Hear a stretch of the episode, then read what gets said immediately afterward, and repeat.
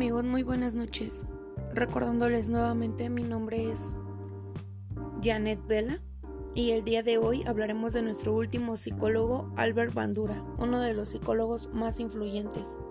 Hablaremos también sobre su teoría del aprendizaje social.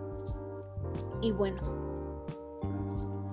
Albert Bandura nació el 4 de diciembre de 1924 en Mundare, Canadá, y actualmente tiene 94 años de edad. Bandura fue el más pequeño de seis hermanos y por ende mostró aptitudes para valerse por sí mismo. Así también, cuando ingresó a la escuela, sus profesores lo animaban a que aprendiera por sí solo, ya que él vivía en una comunidad muy pequeña y eran muchas personas las que querían aprender pero veían que él tenía mucha capacidad para aprender él solo. Entonces pues él decidió seguir aprendiendo solo, por su propia cuenta. Tardó solamente tres años en terminar su vida universitaria, graduándose en 1949 y posteriormente decidió estudiar el máster de psicología clínica en la Universidad de Iowa en Estados Unidos, obteniendo su título en 1952. Bandura obtuvo una oferta para trabajar en la Universidad de Stanford, en la que ha trabajado hasta el día de hoy.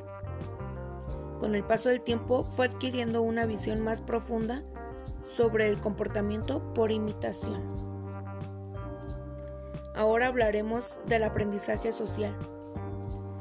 Este aprendizaje nos va diciendo que, bueno, su teoría del aprendizaje social también conlleva el aprendizaje por observación e imitación. ¿Qué quiere decir esto? Que eh, el aprendizaje por observación e imitación nos da a entender que es cuando los niños, bueno, desde pequeños, vamos a hablarlo desde los infantes, cuando el niño imita a su papá y dice yo quiero ser como mi papá y actúa como su papá, hace lo mismo que su papá.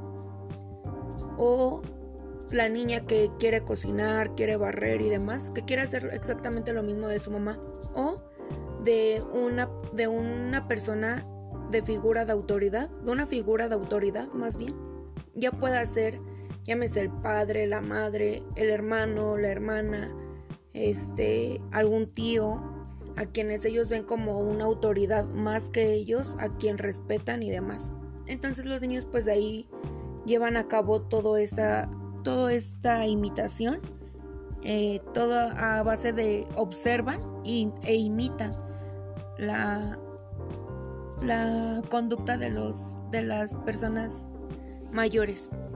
Por otro lado, Bandura también admite que cuando aprendemos estamos ligados a ciertos procesos de condicionamiento y refuerzo positivo o negativo.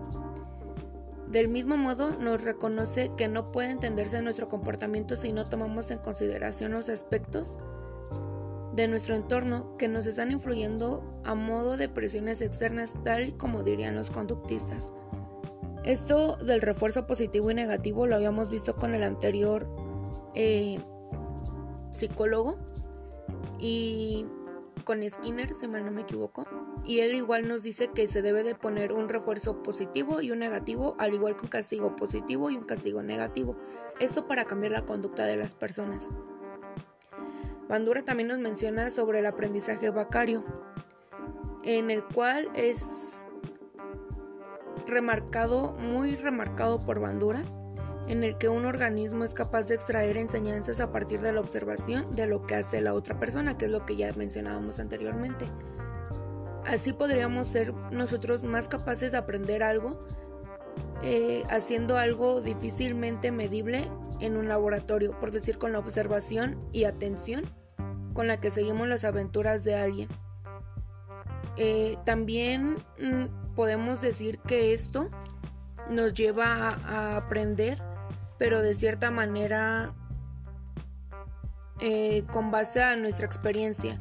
Eh, por decir, si pasamos por, un, por una calle en donde hay un hoyo y nos caímos, la segunda vez vamos a volver a pasar por la misma calle, pero vamos a tratar de esquivar el hoyo. ¿Por qué? Porque ya tuvimos una experiencia anterior en la cual obviamente pues nos caímos en ese hoyo por no habernos fijado o porque a lo mejor se nos hizo fácil.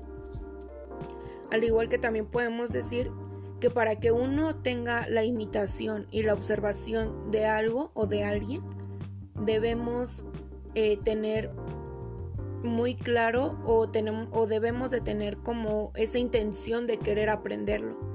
Porque puede ser muy fácil así solamente pues hacerlo, pero si no tienes esa motivación, pues obviamente no lo vas a hacer de la manera correcta. Necesitas tener una gran motivación para poder eh, pues observar e imitar algo que de verdad te, te guste. Y pues bueno amigos, con esto concluimos este maravilloso podcast de Albert Bandura y con este, claro está, que también cerramos nuestro primer episodio. Hasta luego.